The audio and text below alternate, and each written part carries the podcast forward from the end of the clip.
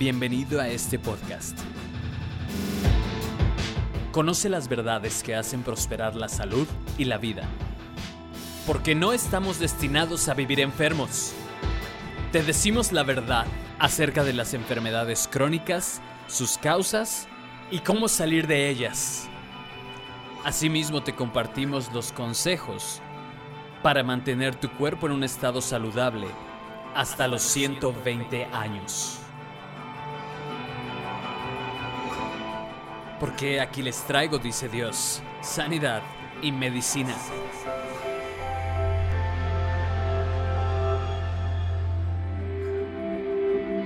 Hola, ¿qué tal? Buenas tardes, bienvenidos a una edición más de su podcast Sanidad y Medicina con el doctor Jesús Márquez. Los saludamos en este día lluvioso, doctor, ¿cómo está? Sí, muy bien, muy bien, bienvenidos. Qué bueno, qué bueno tenerlos aquí con nosotros el día de hoy. En la sesión pasada estuvimos platicando acerca de la tabla de la evolución de la enfermedad, ¿es correcto, doctor? Así es, tocamos el tema, incluso pudimos ver a través de la tabla cómo se puede llegar a caminar al cáncer de mama. Tomamos, por ejemplo, el cáncer de mama, eh, en la cual hubo un, proceso de, desregulación, de desorden, que termina en un cáncer, pero que lamentablemente nunca se entendió que eran señalizaciones y no eran propiamente enfermedades. El cuerpo va señalizando conforme va habiendo un desorden. Sí. El, cuerpo humano tiende a, ya lo platicamos anteriormente, son estructuras abiertas y estructuras disipativas y esto quiere decir que constantemente se regula o se autorregula. Cuando empiezan las, las etapas de problemas es cuando se empieza a desregular y no se entiende que en realidad lo que se tiene que buscar es regular lo que se está desregulando. Excelente. Dentro de esta tabla, doctor, veíamos por ahí, la publicamos en, en, la cuenta de Facebook, por ahí ya tenemos unos cuantos seguidores. Ahí publiqué la semana pasada la tabla que encontré, este, una buena imagen por ahí en la red.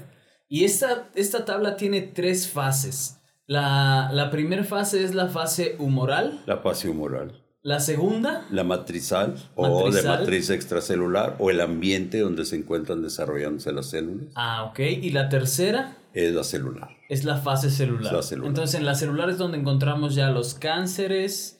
Todas eh, las enfermedades ya degenerativas con grandes problemas. Wow, ok. Y el día de hoy nos queremos enfocar un poquito para, para ir entendiendo bien esta tabla de la evolución.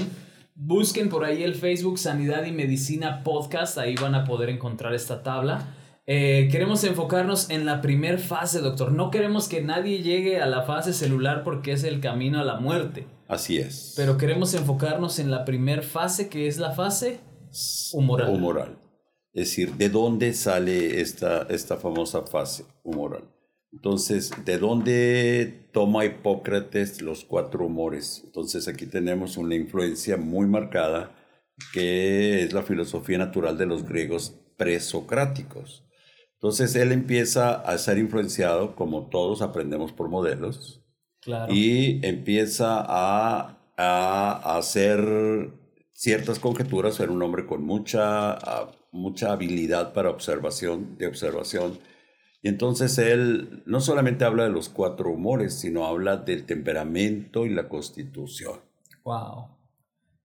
Es muy importante porque él eh, prácticamente si nosotros aplicaríamos o aplicáramos eh, la constitución y el temperamento en cierta medida tenía razón. Wow. Él, él, hablaba de eh, constitución delgada, entonces él hacía una división melancólico o colérico. O sea, aquellas personas que son delgaditos, que son flaquitos, como les decimos nosotros, tienden a ser melancólicos. Sí, él, él hacía esa división. Entonces, él, tenía muy definido, es decir, constitución y temperamento. Entonces, muy delgados, que una constitución muy delgada, él, él, decía, aquí hay dos opciones, o es melancólico o es colérico. Ok.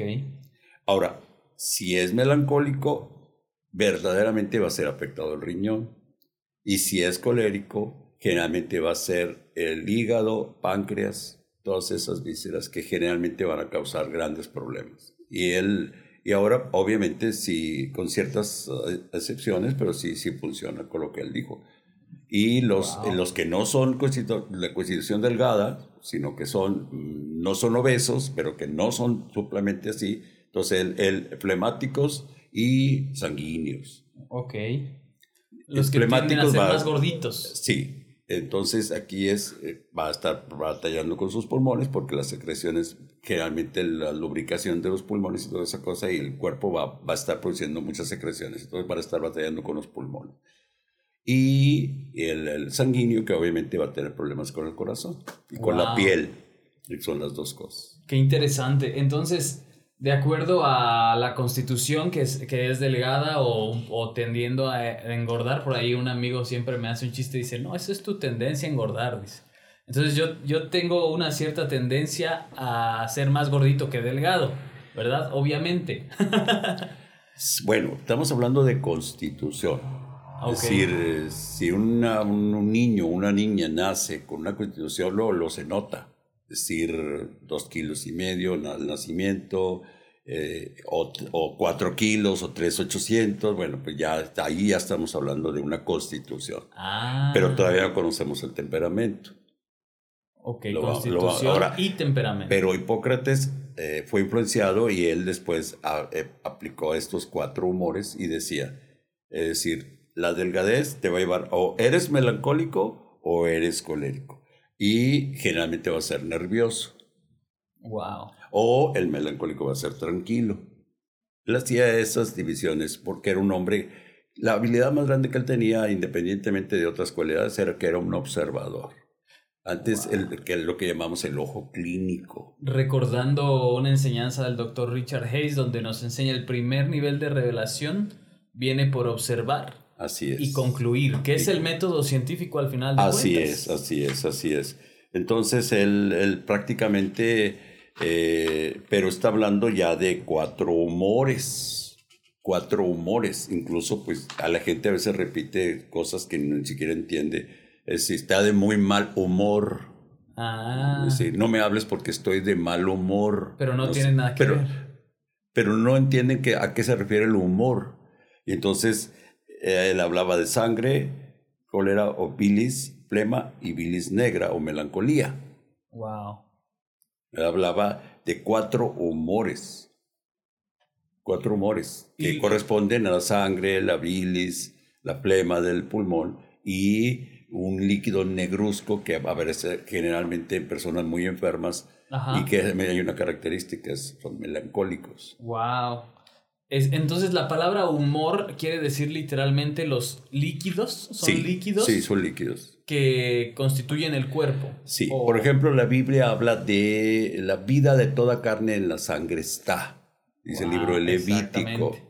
Entonces ya estamos entendiendo que es un fluido que está enriquecido y que si lo centrifugamos hay un grupo de glóbulos rojos que se sedimenta abajo, pero que nos queda un líquido plasmático ahí rico en ciertos elementos y que muchas veces se puede utilizar hasta para terapias. Wow. Que lo estamos usando mucho también pero y, que hay ciertas regulaciones para poder usar la sangre y en nuestro país tenemos que sujetarnos a ella.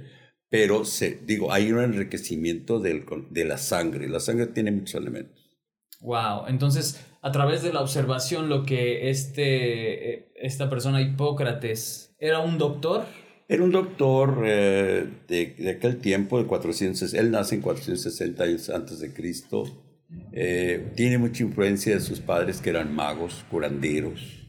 Entonces cuando mueren él trae esa idea y hasta después se va influenciando por otros, es, básicamente por la escuela griega.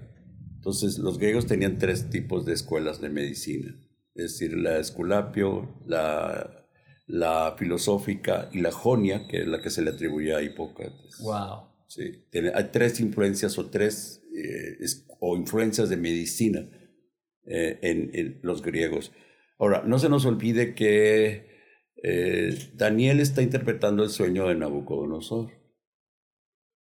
Y Nabucodonosor ya había profetizado Isaías en 43. Isaías 43 habla de Nabucodonosor específicamente, igual que Isaías 45 que habla de Ciro. Claro. Entonces, como que a veces se nos olvida que Dios tiene el control de la historia y que Él pone y quita reyes como sea.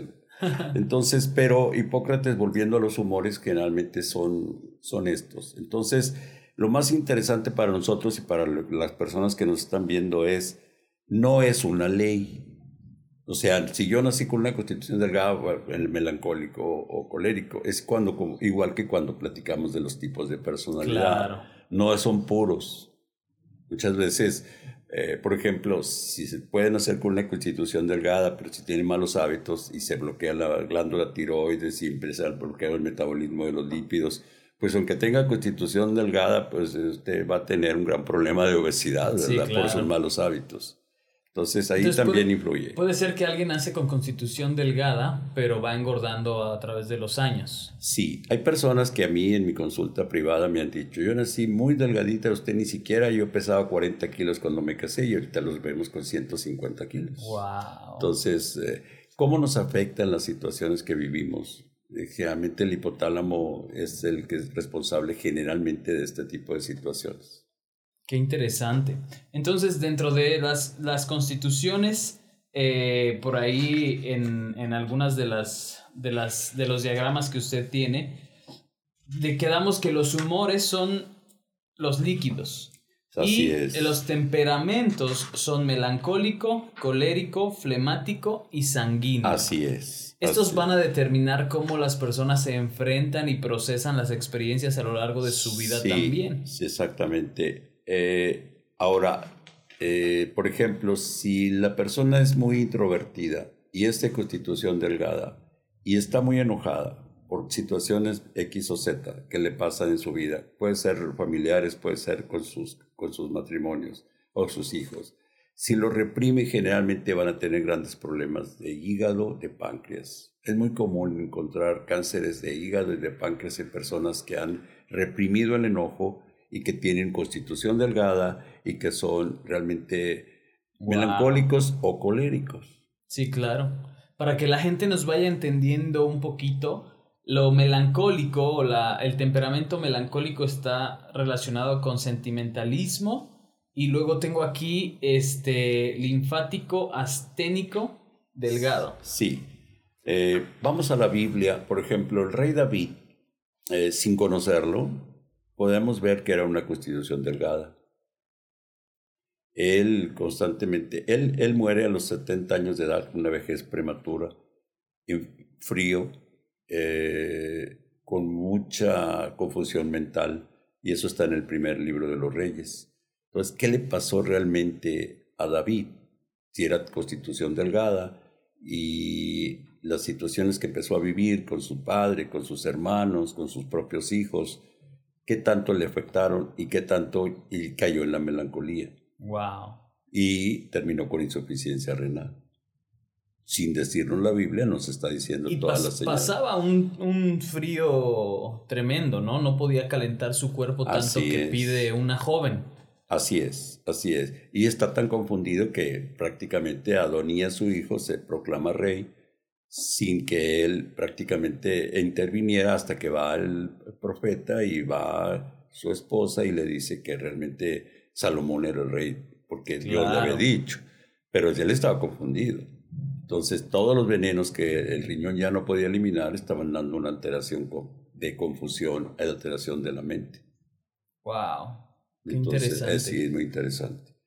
Entonces, eh, no son prácticamente, estamos hablando de los humores porque nos interesa mucho que las personas vayan enriqueciéndose en el sentido de ver realmente cómo podemos nosotros eh, ver cómo puede caminar y cómo un papá puede determinar si no tiene el carácter de Cristo, cómo puede influir en, en el comportamiento o en el final de la vida de una persona. Wow, claro. Ahora, hay ciertas características que que ahorita lo estábamos comentando, es decir, el melancólico generalmente le gusta lo salado. Ah. Al colérico le gusta lo amargo. Qué interesante. Entonces, eh, al perezoso, que es el del, el del plemático, sí, le gusta lo dulce, por eso están obesos generalmente. sí. Y al permisivo le gusta el picante, el pasional y el sanguíneo. Que es el sanguíneo. El sanguíneo. Entonces, le gusta mucho el picante.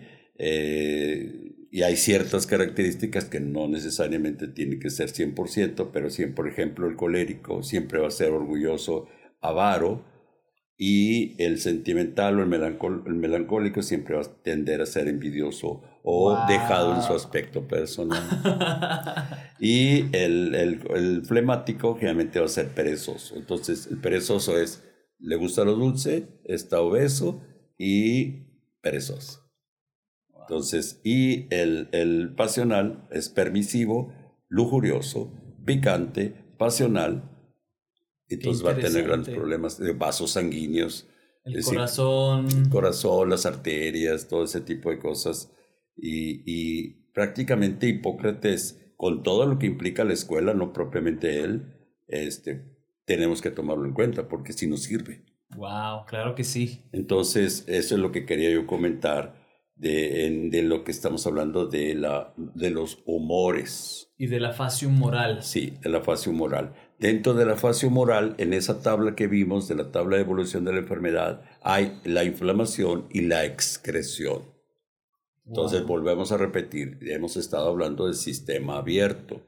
Entonces, el cuerpo tiende a inflamarse y tiende a deshacerse de lo que entró, que lo está desarmonizando o desregulando. Entonces, son las dos primeras etapas donde el cuerpo interviene, el organismo interviene para inflamarse o protegerse, porque es una forma de protegerse, y la excreción para eliminar lo que, o tratar de eliminar.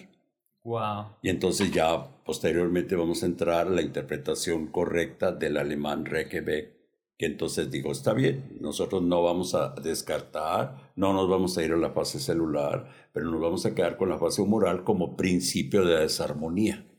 La fase humoral como principio entonces, de la no hay ninguna enfermedad que vaya a terminar a largo plazo eh, si no comienza con una fase de inflamación y alteraciones de la excreción. Entonces, si recordamos la anterior ocasión que hablamos del cáncer de, de mama, eh, hablamos de, la primera es mastitis. Mastitis, mastitis, inflamación de la mama. No nos está diciendo nada, pero ya estamos hablando de que las moléculas proinflamatorias ya no fueron inhibidas por las moléculas antiinflamación. Entonces ya está predominando la inflamación porque el sistema de inhibición de la inflamación no intervino. Entonces ya se desreguló.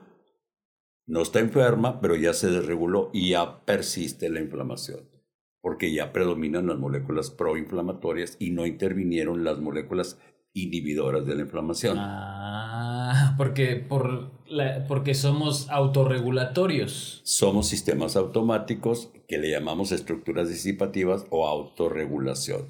Entonces, por eso todas las terapias las terapias que son exitosas y que verdaderamente son aplicadas al sistema que funciona en el cuerpo humano son de regulación. Y por ejemplo, hablando de este caso en específico, hubo por ahí alguien eh, muy cercano a mí que nos, nos mandó un mensajito. Si, si alguien que está escuchando o viendo eso nos quiere escribir al Facebook Sanidad y Medicina Podcast, eh, tus mensajes son bien recibidos, preguntas si nos quieres sugerir algún tema. Entonces esta persona nos escribió y me decía, ¿sabes que yo padezco de mastitis? Entonces, en la tabla de la evolución de la enfermedad, esto está en su primera fase, que es la fase humoral. Humoral inflamatoria. Inflamatoria. Así es. Ahí se puede eh, regular. Se debe regular. Se pone orden. Se establece el orden. Eh, eh, ¿Por qué no están interviniendo las moléculas que deben estar inhibiendo la inflamación. Regularmente cuando una mujer va y le dan este diagnóstico, pues tienes mastitis, ¿qué es lo primero que, que, que recomienda la medicina tradicional, doctor? Ellos generalmente no, pues dan, pueden ser derivados de cortisona o pueden ser eh, cosas antiinflamatorias pero el cuerpo no quiere que le des antiinflamatorio, sino que lo regules. Sí, claro. Quiere que vayas a la causa, no al síntoma. Exactamente. Entonces yo puedo dar antiinflamatorios. De hecho, si ustedes se fijan, toda el itis, las terminaciones en itis, que estamos hablando de otitis, pancreatitis, sinusitis, toda la, eh, el itis es inflamación. Ok, itis, inflamación. Así es. Entonces, hay dos etapas en la inflamación, inflamación eh, aguda y inflamación ya crónica, donde ya prácticamente el cuerpo ya se inflamó y se puede como en distintas etapas o en distintos procesos y ya, pero esa es la etapa inicial de un desorden. Es la etapa inicial del desorden. Digamos, es la señal, la Ahora, primera la otra que estuvimos hablando es el de, el de sistema abierto. Entonces, si el cuerpo, en cuanto siente que entró algo que no le corresponde, quiere eliminarlo. Es como cuando comemos algo que no está, que no está correcto, que no está este, en buen estado. El cuerpo vomita o hace diarrea, pero no necesariamente tiene que ser una bacteria. Ah. Entonces, el cuerpo es en su función, si lo queremos entender en todo lo que va a hacer después, todo lo que más las etapas siguientes, es, son eh, inflamación y excreción. Por eso las terapias alemanas de que tienen mucho éxito, las biológicas, son de excreción. No son de reguladoras nada más, sino son de eliminación. Claro. O yo ponía el ejemplo de cómo vas a sacar el plomo, cómo vas a sacar este metal pesado que el riñones no lo van a poder sacar, cómo vas a sacar el, el arcadmio, el arsénico, o cómo vas a sacar. Y lo que más y me impacta a mí es que este doctor en 1952, él empieza a hablar de toxinas que entran pero no necesariamente materiales, sino también inmateriales, que son, por ejemplo, una ofensa. Ah. Y ahí empezamos ya que funcionan como toxinas. ¿Quién es este? este el doctor alemán Rekebeck, es un pionero, un pionero en la medicina biológica eh, se adelantó a su tiempo y se atrevió a decir cosas que realmente ya hace un puente entre la, entre la medicina de humoral, entiende muy bien las fases humorales, pero también entiende la fase de matriz extracelular o el ambiente donde se desarrolló, como una pecera donde no puedes concluir que las células están aisladas, sino que hay en un ambiente y esa es la famosa matriz extracelular donde está toda la nutrición de la célula y donde están interactuando con las células. Y él habla ya de matriz extracelular. Y ahí ya habla de impregnación y empieza a donde la toxina ya pasó a otra etapa y en donde verdaderamente ya se va a escribir la historia del problema.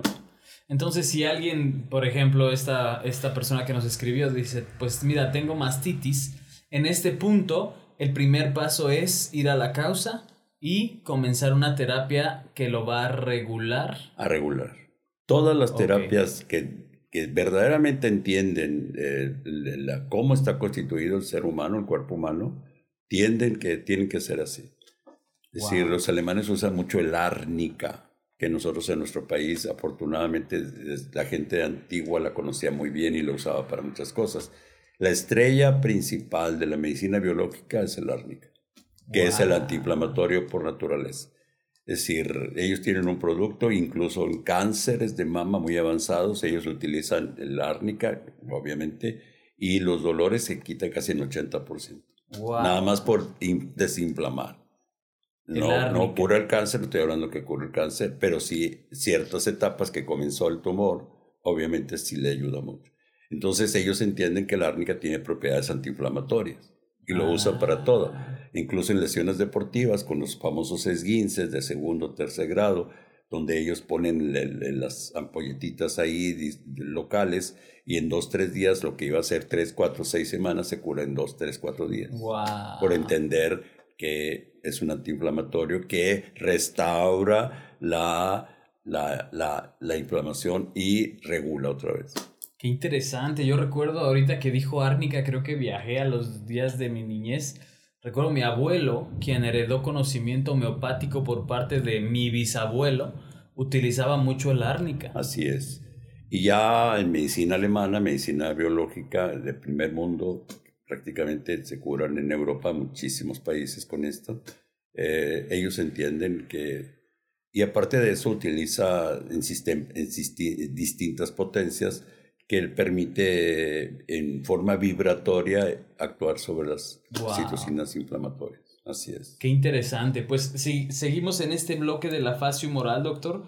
La constitución tiene que ver con una reacción física que vamos a tener, mientras el temperamento tiene que ver con una reacción psicológica. Así es. Ambas cosas van a determinar la condición física y, y me decía hace rato, si podemos ver el temperamento de una persona, perdón, en la constitución de una persona, si es, es gordito o es delgado, si tiende a la obesidad o, es muy delgadito, podemos saber, este, en la mayoría de los casos, qué tendencias a ciertos desórdenes o enfermedades va a presentar. Definitivamente.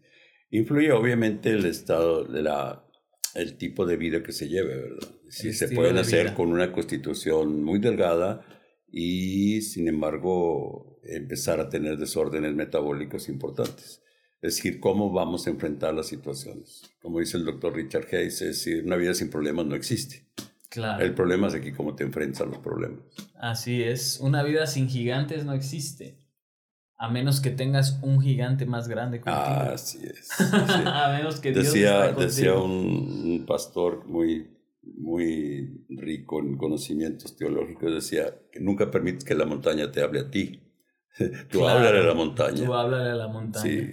Me, me, gusta mucho esto que está diciendo porque aparte cuando usted me mostró todo esto, me enseñó acerca de los temperamentos y las constituciones, pues creo, creo que yo no nací gordito, pero definitivamente sí pudiéramos decir que, que soy sanguíneo y me gusta mucho el picante y que llegué con usted precisamente por algunas alteraciones del, del, corazón, de las arterias, todo esto.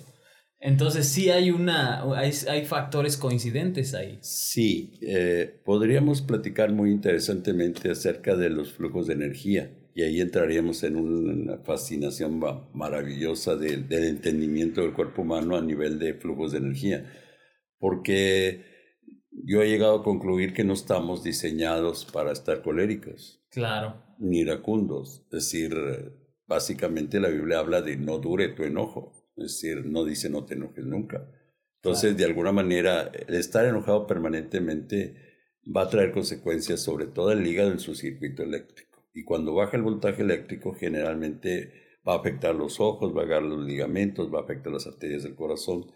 Entonces, cuando están muy afanados, muy preocupados, muy exasperados, muy iracundos, generalmente el hígado no, no va a poder hacer su metabolismo, baja mucho su voltaje y manda un montón de situaciones muy peligrosas. Wow, a todo el sistema. Sí. Entonces, eh, hemos aprendido que el hombre hereda, hereda de Adán ciertas características, sobre todo una naturaleza caída que lo domina la carnalidad y el egoísmo. Y eso es real. Wow. Y en medicina es muy sencillo entenderlo. El hígado no te perdona si eres cristiano o no eres cristiano. Él sabe que si está bajando el voltaje, él, tú vas a perder los ojos por glaucoma o vas a tener un problema cerebral o vas a tener un problema de arterias tapadas porque no está diseñado para que esté bajando el voltaje. Wow. Y ahí ya nos metemos a la lámpara que, que viene en Mateo 25. y ahí es otra canción. Wow. Qué interesante. Eh, ¿Es verdad que el hígado es el, órgano, el único órgano que se puede regenerar completamente, doctor? No solamente eso, todo, todos, todos. Ahorita, estamos hablando ya de, estamos hablando del siglo XXI y estamos ya en pleno siglo XX, este 21, del año 20 del 21, y donde prácticamente todo es posible. Wow. Todo es posible. Y eh, obviamente estamos hablando de, de hígados lastimados, eh, por virus o por alcohol, por medicamentos. Yo batallo mucho más. Eh, no tengo yo problemas para limpiarlos y para, para volverlos a hacer que funcionen. El problema es cuando están descargados. Ah. Porque ahí no puedes entrar tú. Ahí depende si la persona... Hoy, hoy, por ejemplo, decir, ¿cómo le hago para que mi riñón no esté descargado? Entonces le digo, bueno, pues es que si tú no eres bíblico y guardaste en, tu corazoncito tristeza, bueno, pues está operando aunque tú no creas. Wow. Fíjese que precisamente yo ahorita estaba, estaba pensando que yo difícilmente eh, me enojo y si me llego a enojar porque hablábamos de no se ponga el sol sobre tu enojo, ¿verdad? Que no dure tu enojo. Si me llego a enojar, siempre le digo a los chicos, mira, ¿tú crees que yo me enojo? Dice, no, pues sí pero la verdad me enojo cinco minutos, porque en cinco minutos yo encuentro un recurso en Dios que va a ponerse encima de mi enojo. ¿Tú crees que me pongo triste? Sí me pongo triste, pero cinco minutos, porque en esos cinco minutos yo comienzo a cantar a Dios y justo como dice Santiago, el que está triste o el que, está apagado en ese sentido, cante alabanzas. Pero ¿sabe qué me costó mucho trabajo después de que llegué ahí con usted? Me di cuenta que yo no hacía esto con la preocupación y que venía la preocupación a mí y de repente por mi temperamento y mi humor, ¿verdad? Estos líquidos que tengo, duraba tiempo y tiempo y tiempo con la preocupación porque era como un enemigo invisible. Y me he dado cuenta que mucho de lo que usted nos ha enseñado todo este tiempo se trata de la preocupación o una preocupación prolongada va a descargar completamente el hígado. Así es. Eh, a mí me llama mucho la atención el Salmo 16, donde dice David, yo siempre tengo a Dios a mi mano derecha. Wow. O sea, tengo un Dios presente. Y no, no ama mi mano derecha conmigo. Así es. Eso es lo más importante. Entonces, tener la presencia de Dios ya, real, no virtual, sino real, te libra de muchas situaciones. Claro. Es muy importante. Entonces, eh, ahora, el, el, proceso de maduración de una persona en, que, la cual ni siquiera te das cuenta de lo que estás pensando. Mm. Y cuando ya empiezas a discernir de lo que estás pensando, ya puedes decir esto es verdadero, esto es falso. Pero hay ocasiones en que los pensamientos son intangibles y que llegan y que no te das cuenta de que están llegando y que en un momento dado ya, ya es una cadena de pensamientos que traen sentimientos, emociones y algunas veces hasta palabras. Wow. Entonces tienes esa, esa capacidad de, de poder discernir qué estoy pensando. Qué interesante. Porque si no puedes eh, capturar los pensamientos, el hígado no te va a perdonar. O el riñón no te va a perdonar. o el vaso no te va a perdonar. Que el apóstol Pablo en Filipenses dice, ¿no? En esto pensad, en todo lo bueno. Sí. En todo lo que proviene de bien. Porque esto, definitivamente todo lo bueno y lo que proviene de tiene un, tiene un impacto directo en el cuerpo. Y me ha gustado mucho esta palabra de Filipenses 4 donde dice, por nada estén preocupados, sino oren por todo. Es decir, yo siento que hay muchos conceptos en la Biblia que no estamos hablando directamente de algo religioso, estamos hablando del diseño, de cómo Dios nos hizo. Y tarde o temprano todo el mundo tenemos que concluir, estamos constituidos por espíritu, alma y cuerpo, y el espíritu determinando la condición del alma y del cuerpo es lo que usted dice, si tú eres bíblico, si tú entiendes los conceptos de diseño. Y cuando yo encontré este, este pasaje en Filipenses 4 donde dice, por nada estén preocupados, es como si estar preocupados estuviera ocupando un espacio en nuestro pensamiento, pero la manera de quitar esa preocupación, de quitar esas culpas, de quitar esos afanes, es orando. Es por eso que el apóstol Pablo me gusta cuando se expresa él en Corintios y dice, eh, eh, he pasado por persecuciones, peligros de muerte, me han querido matar, todo esto y encima de todo el peso que cargo cada día por las iglesias. Pero ¿qué decía él? Él mismo dijo, pero yo oro en lenguas más que todos ustedes. Así es. Cuando oramos en lenguas, dice Judas 20, nos edificamos, edificamos nuestra santa fe. ¿Qué quiere decir eso? que llegamos a, si tenemos el concepto correcto de lo que es enfermedad, entre comillas, no es más que desarmonía, de lo que estamos hablando ahorita. Es decir, si el cuerpo es la perfecta armonía, cuando se empieza a desregular, empieza a caer en la desarmonía. Entonces, cuando oramos en lenguas, generalmente volvemos a, a traer esa vibración de armonía en nuestro cuerpo. Por eso dice, y la paz de Dios que sobrepasa todo entendimiento, guardará vuestros corazones y vuestros pensamientos en Cristo pero es, por, es por, por orar en lenguas. Claro. Por orar en lenguas. Entonces, uh, por ejemplo, hay un libro que se llama, que lo escribió Don Campbell, que se llama El efecto Mozart, se lo recomiendo. Y él, por ejemplo, en los niños, hay efecto Mozart para niños y para adultos. Él les dice, hagan, hagan, si, si, tienen dolores o tienen alguna situación, acuéstense en el suelo y boca arriba y empiecen a repetir las vocales.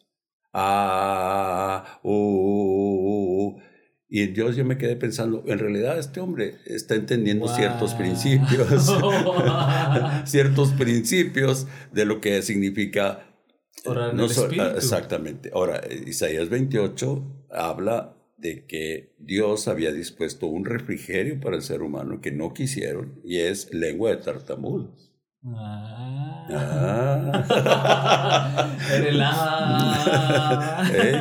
Es decir, la gente dice, yo no quiero, yo no sé. Ok, eh, aparte de que dice que hablamos con Dios, porque Dios es espíritu y hay, y hay lenguas angelicales, y lo sabemos. Claro. Pero una cosa es también lenguas, lenguas de tartamudos, que es para eh, estabilizar nuestra desarmonía, para que no, no estemos en desarmonía. Claro. Me, me mandó el doctor Richard Hayes hace como unos seis meses, yo creo, un artículo que decía que al orar en el espíritu, cuando uno toma este tiempo para orar en el espíritu, el cuerpo comienza un proceso de sanidad necesario que no sucede en ningún otro aspecto de la vida, en ningún otro momento. Así es, así es. Es decir, hay dos tipos de personas, espíritu vivificante y alma viviente. Y alma viviente. O sea, ¿cuál es el alma viviente? Personas que se mueven por lógica, por razonamiento, por los sentidos, por sus experiencias personales. Eh, la Biblia le llama almas vivientes, no estamos hablando que sean malas personas, estamos hablando de que son afectados por las circunstancias por los pensamientos, por razonamientos, por lógica. De hecho, el, pecado de Adán y Eva es de querer comer el árbol del bien y del mal, es el árbol del, del razonamiento, de la lógica, del guiarse por los sentidos. Este es, este es el árbol que realmente es lo que hicieron los seres, los seres, los seres primitivos. Wow, Para mi gusto, eso fue el, el error más grave nunca puedes guiarte por, por experiencia ni por la lógica, el razonamiento, porque al final de cuentas ni siquiera vas a tener contacto con Dios, porque Dios en ningún momento es lógico y es... es sí, no es, por lógica. No, es decir, no está sometido ni siquiera a la ley de la física, la química, la biología, la termodinámica, o sea, tú tienes que tener otro tipo de mentalidad. Por eso ya empiezas a hablar desde el espíritu, porque el alma viviente siempre va a ser por los sentidos. ¡Wow! ¡Qué impresionante! Y en este sentido, doctor, eh, si alguien se encuentra eh, señalizando su cuerpo en, la fase humoral, que es la primer fase, ¿verdad? o, una inflamación, todas estas cosas, de acuerdo a los temperamentos de cada quien, yo digo, Jesús viene a establecer un, un tipo de reacción de acuerdo a los temperamentos, ¿no? ¿Qué, si pudiéramos decir qué temperamento tenía Jesús? Porque en, en, las películas, ilustraciones nos pintan un Jesús muy en forma, ¿no? Muy fuerte. que probablemente sí lo era así, pues era carpintero. Un carpintero en ese tiempo podía ir al bosque, talar un árbol, traer el árbol y convertirlo en madera. Esa era la habilidad de un carpintero, pero eh, en su constitución, digamos que era, un, era delgado y su temperamento, ¿qué podemos decir? Bueno, yo he visto que eh, eh, solamente en dos ocasiones en los evangelios podemos ver su reacción de, enojo extremo. Una cuando están los mercaderes en el templo. Eh, Ese es uno que ahí prácticamente es el celo me consume, donde realmente esto es una profanación. Esa es una. Y la otra es cuando está muy fastidiado por los discípulos que acababan de ver el, el, monte de la transfiguración en Mateo 17 y realmente están batallando mucho por la fe, por la incredulidad de que todavía no, no creían que ellos tenían el poder y la autoridad para expulsar demonios. Entonces como que está fastidiado. Y hay una enseñanza ahí que yo se la comentaba al doctor Hayes hace dos, tres días, que le decía que hay alguna enseñanza ahí. En realidad no es una persona la que está siendo sacudida en el fuego y en el agua o que este o un lunático, sino es un tipo de cristiano que los domingos está muy prendido y que el resto de la semana está apagado. Ah. Entonces, ese es el tipo de espíritu que hay en ese tipo de personas. Por eso dice que con ayuno y oración esos espíritus salen porque generalmente hay personas que viven intensamente los domingos y aman a todo el mundo y el, y el lunes ya están muy molestos que en el tráfico y están molestándose por cualquier situación. Entonces no viven, no viven una vida prácticamente de victoria, sino que son cristianos de domingo. Y entonces a esos son espíritus tipo religiosos, pero que no han entendido todavía que hay un intercambio y que se puede ser feliz todo el día, todos los días. Claro. Así es. Entonces, yo le comentaba al doctor Hayes y se, me dijo, le dije, pero la explicación no está en el 17, de Mateo 17, sino en el 16. donde está hablando de la incredulidad cuando la multiplicación de los panes y luego les dice que no se dejen la doctrina de los saduceos que no creían en milagros, no creían en ángeles, no creían en la resurrección. O sea, ya está tocando todo el tema y lo culmina en el 17. Wow. Yo no soy pastor, pero soy doctor. Pero tiene los conceptos. Sí, tengo los conceptos. Pues a mí me parece muy claro, Jesús eh, viene a establecer como nunca va a usar su temperamento como una excusa, ¿no? Tampoco lo vemos tendiendo al enojo siempre o tendiendo a la compasión, pudiéramos decir flemático, sanguíneo, colérico, melancólico, pudiéramos decir hay un equilibrio perfecto en él. Sí, ¿y cómo sabemos? Donde él dice, el diablo no tiene nada en mí. Ah, esta es nuestra frase clave. Sí, la doctora Fonda Hayes dice, puedes tener la personalidad, Dios no la va a tocar, no la debe tocar porque es tu personalidad, pero debes agregar el carácter de Cristo. Ah, ese es el punto. ese es el punto. Ese es el punto. El carácter de Cristo. Exactamente. O sea, mucha gente dice, se autojustifica, se solapa y a veces se convierte en una fortaleza. Eh, donde dice, así soy yo, así nací. Ah esa, esa es una frase que me ha caído gorda durante ya varios años. Qué lástima. Porque el hecho de decir así soy yo quiere decir, mira, soy egoísta y no estoy abierto a nada más. A eso me refiero yo con se la y justifica. Claro. En donde este, trátame con pinzas porque yo así soy, ¿verdad? Y, y, yo soy de pocas pulgas. Creo que un pasaje que nos deja bien claro esto es Juan 18, 19, donde Jesús está delante de Poncio Pilato que ya lo había mencionado yo en otra ocasión, pero esta conversación es interesante porque literalmente Pilato le está sacando a tirabuzón la información a Jesús y Jesús mantiene una actitud tranquila. Y de repente Pilato le dice, ah, ¿a mí no me contestas? Diciéndole, yo soy una autoridad sobre ti, tengo el poder de decir si vives o mueres y no te atreves a contestarme. Y entonces parece que Jesús en su temple en el carácter que él tiene, él dice, ninguna autoridad te es dada si no viene de mi Padre. Así es. Y creo que este es el punto crucial porque lo que realmente está diciendo Jesús es, mira, mi destino no depende de si tú quieres que viva o si tú quieres que muera. Si esta enfermedad ha determinado que vivo o si quiere que muera, sino que en este momento yo confío plenamente en mi Padre y yo mantengo un temple dentro de mí o mantengo un equilibrio que este es el carácter de Cristo y en ningún momento le ataca, le ofende o le dice, ¿verdad? Sí, él vivió una vida muy intencional, agradar al Padre en todo momento. Y en el monte de Getsemaní obviamente queda claro, es decir, si es posible, aparte de mí esta copa, pero no se haga mi voluntad entonces prácticamente vemos a Jesús eh, tomando una actitud de sumisión, de, él sabía que tenía que reconciliar a la humanidad con Dios. Así es. Y él no tuvo ningún problema. En el libro de, de, San Juan, en el capítulo 13, dice que anuncia, ahora sí ha llegado mi hora. Entonces quiere decir que él siempre tuvo una revelación del Padre, de que él no está sorprendido porque ya va a ir a la cruz. Él ya, ya había anunciado siete veces anteriormente, en siete ocasiones diferentes, que iba a ir a la cruz y que iba a resucitar.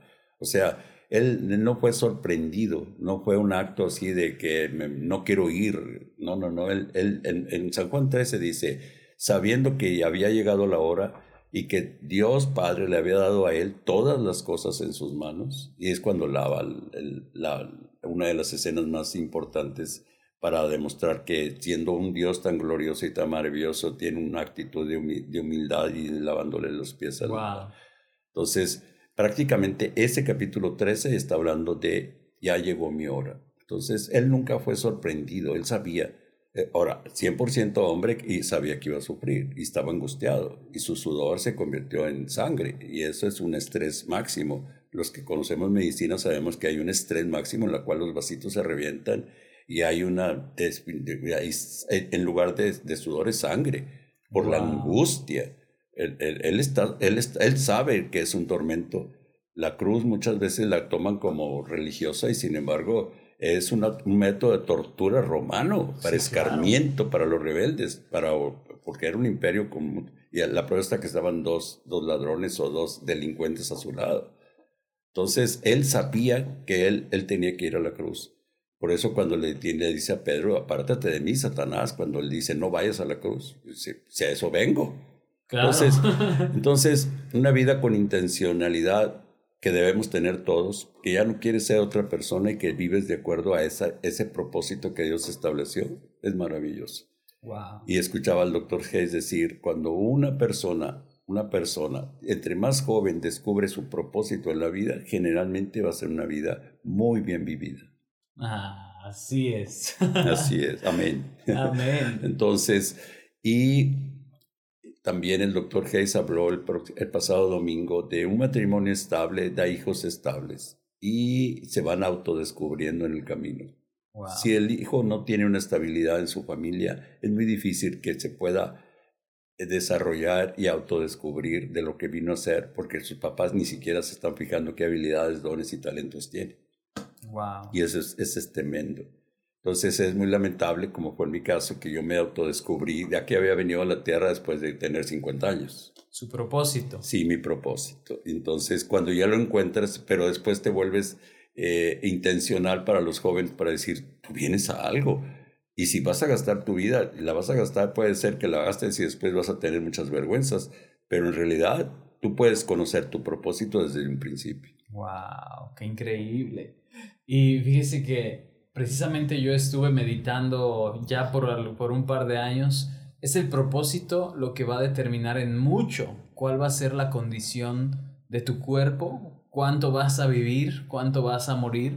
Decía un predicador por ahí, eh, decía, realmente si podemos cuidar bien el cuerpo, que es el templo del espíritu, podemos durar el propósito que Dios necesita que estemos, podemos durar el tiempo en ese propósito aquí en la tierra. Y cerrando el capítulo del día de hoy, doctor, eh, sabiendo que el cuerpo, siendo un sistema abierto, tiende al desorden, ¿verdad? Sin Dios. Sin Dios, exactamente. Recuerdo este, estas palabras de Pablo en Romanos 7, donde dice, miserable de mí, ¿verdad? ¿Quién podrá librarme de este cuerpo de muerte? En el sentido, él sabía, porque él está diciendo, lo que no quiero hacer, eso hago. Y esta persona que nos hacía este comentario de, de que tenía esta condición de la mastitis y demás, yo le pregunté, pues el asunto está en dónde está la causa de esto, ¿no? Decía, por mis culpas, eh, por mis afanes o preocupaciones, demás. Entonces, cuando el apóstol Pablo dice, mira, lo que no quiero hacer, eso termino haciendo, pero lo que realmente este, tengo que hacer, eso es lo que no hago. Y luego dice, miserable de mí, ¿quién podrá librarme de este cuerpo de muerte? Sí, ahí es prácticamente está viendo eh, Pablo en un espejo y está viendo que con su mente tiene conciencia de lo que es bueno y lo que es malo. El ser humano nunca tiene problemas para saber lo que es bueno y lo que es malo. El problema es para hacerlo.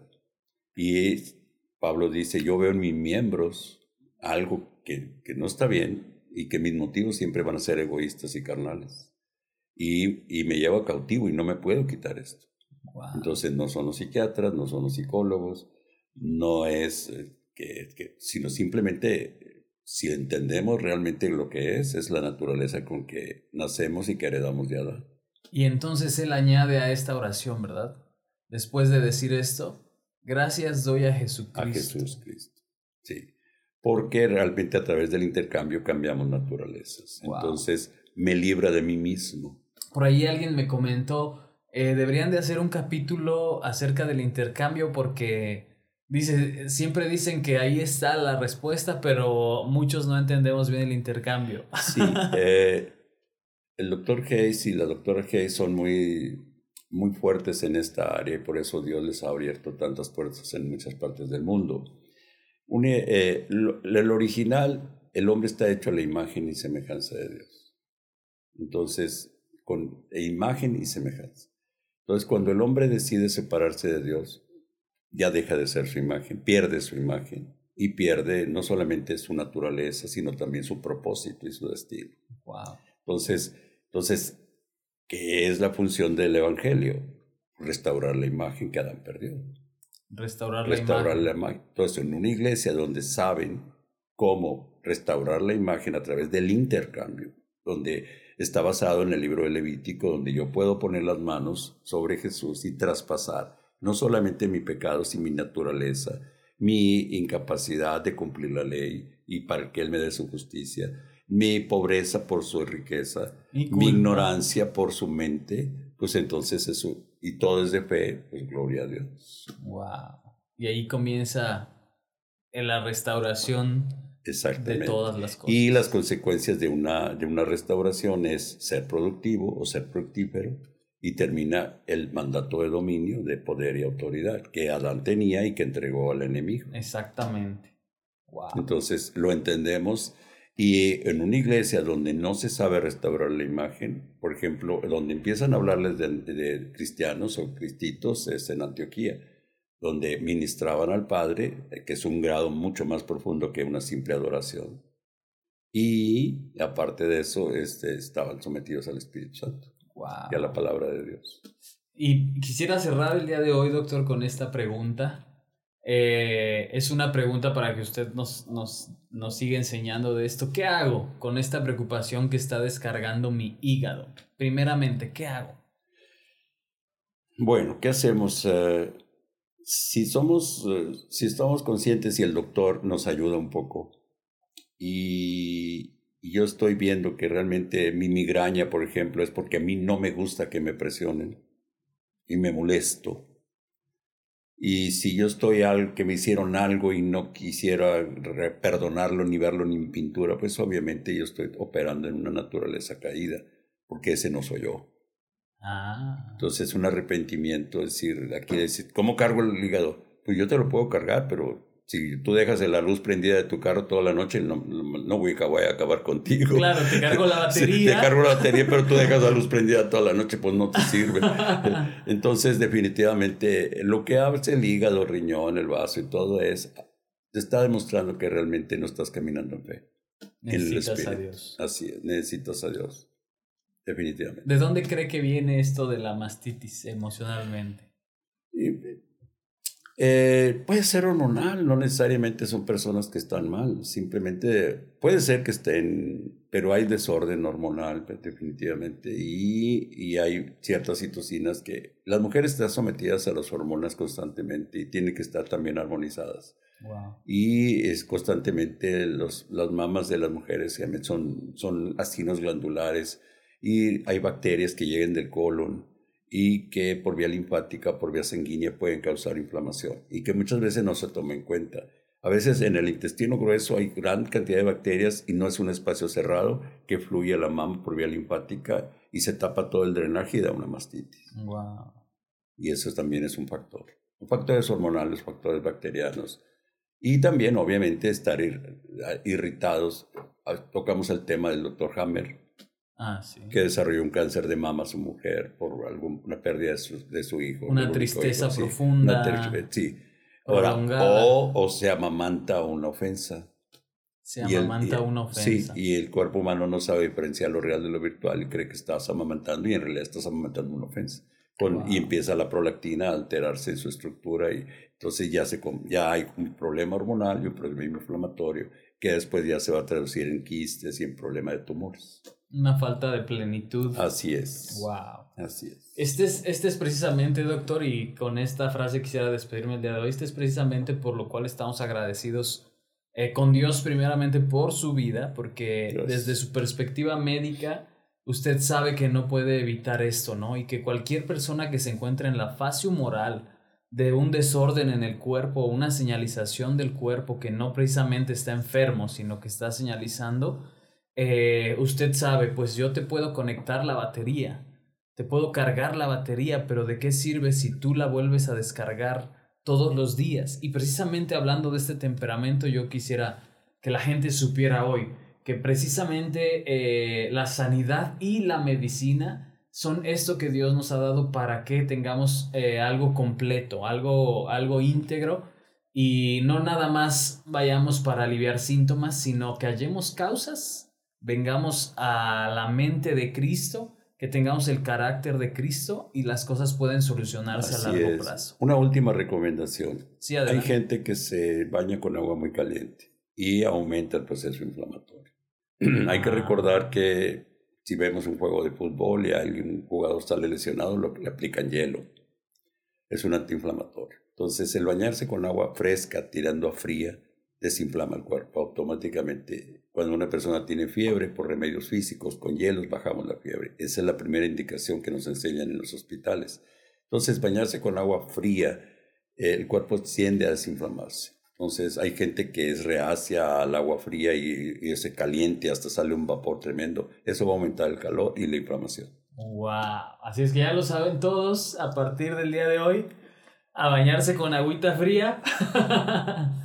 Por lo menos templada fría, ¿no? Pero no ardiendo, ni que, porque de alguna manera tú vas a contribuir a que... O sea, es sensacional. Yo tengo muchísimos años, no solamente caminando mis kilómetros, sino bañándome con agua fría, aún en invierno.